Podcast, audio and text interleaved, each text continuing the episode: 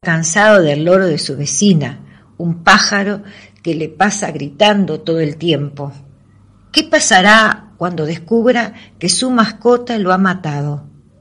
Personajes, Doña Amelia, Marcos. Marcos, un joven de 25 y 30 años, se encuentra sentado en su casa tratando de escribir algo en su laptop. A su lado, su perro Samo, un labrador dorado, descansa tranquilamente en el piso.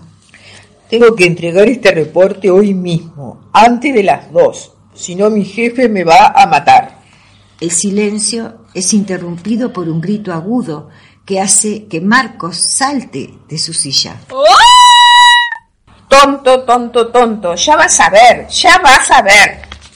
Y encima ese condenado pajarraco que no se calla. Yo no sé qué tiene doña Amelia en la cabeza para soportarlo. Hola, hola, tonto, tonto, tonto, ahora verás. Marcos se levanta de su asiento y se asoma a la ventana. Ya cállate, maldito pájaro.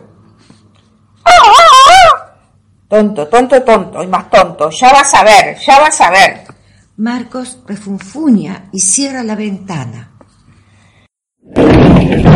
Te lo juro, Samo, un día de esto vamos a tener que matar a ese animal. Aquí entre nos podrías comértelo y fingir que fue un accidente, ¿no?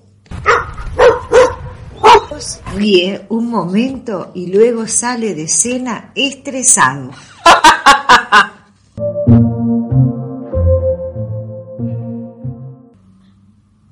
Segundo acto. Marcos se encuentra ahora en la cocina, escribiendo de nuevo en su laptop con apuro.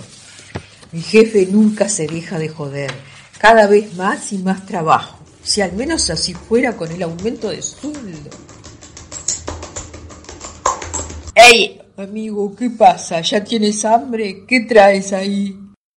Marcos se fija y palidece al ver que se trata del periquito de Doña Amelia. ¡Oh, no! Samo, ¿qué hiciste? Cuando dije que debías comerte a ese maldito pájaro no hablaba en serio. Se lo quita de la boca con algo de esfuerzo y luego lo suelta con asco. Vamos a tener que solucionar esto, amigo. Tercer acto. Vemos la casa de doña Amelia en escena.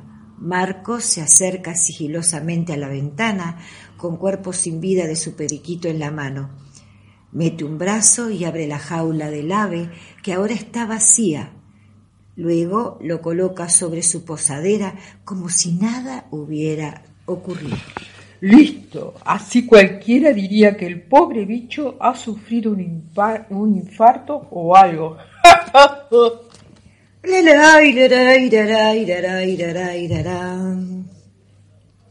Marco se agacha bajo la ventana. La mujer, de avanzada edad, se fija en la jaula y suelta un grito de terror.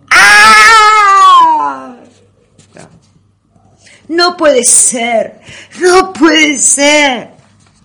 Marcos se asoma un poco por la ventana consternado. Pero si tú estás muerto, yo te enterré esta mañana en el jardín. ¡Ay, Dios mío! Doña Amelia, mareada, intenta caminar hasta la jaula, pero entonces se desmaya, llena de terror. ¡Ay, no! Ya sabía yo que ese perico no iba a traer nada bueno. Pobre doña Amelia. Pero mejor que piense que su mascota resucitó a que se enoje conmigo.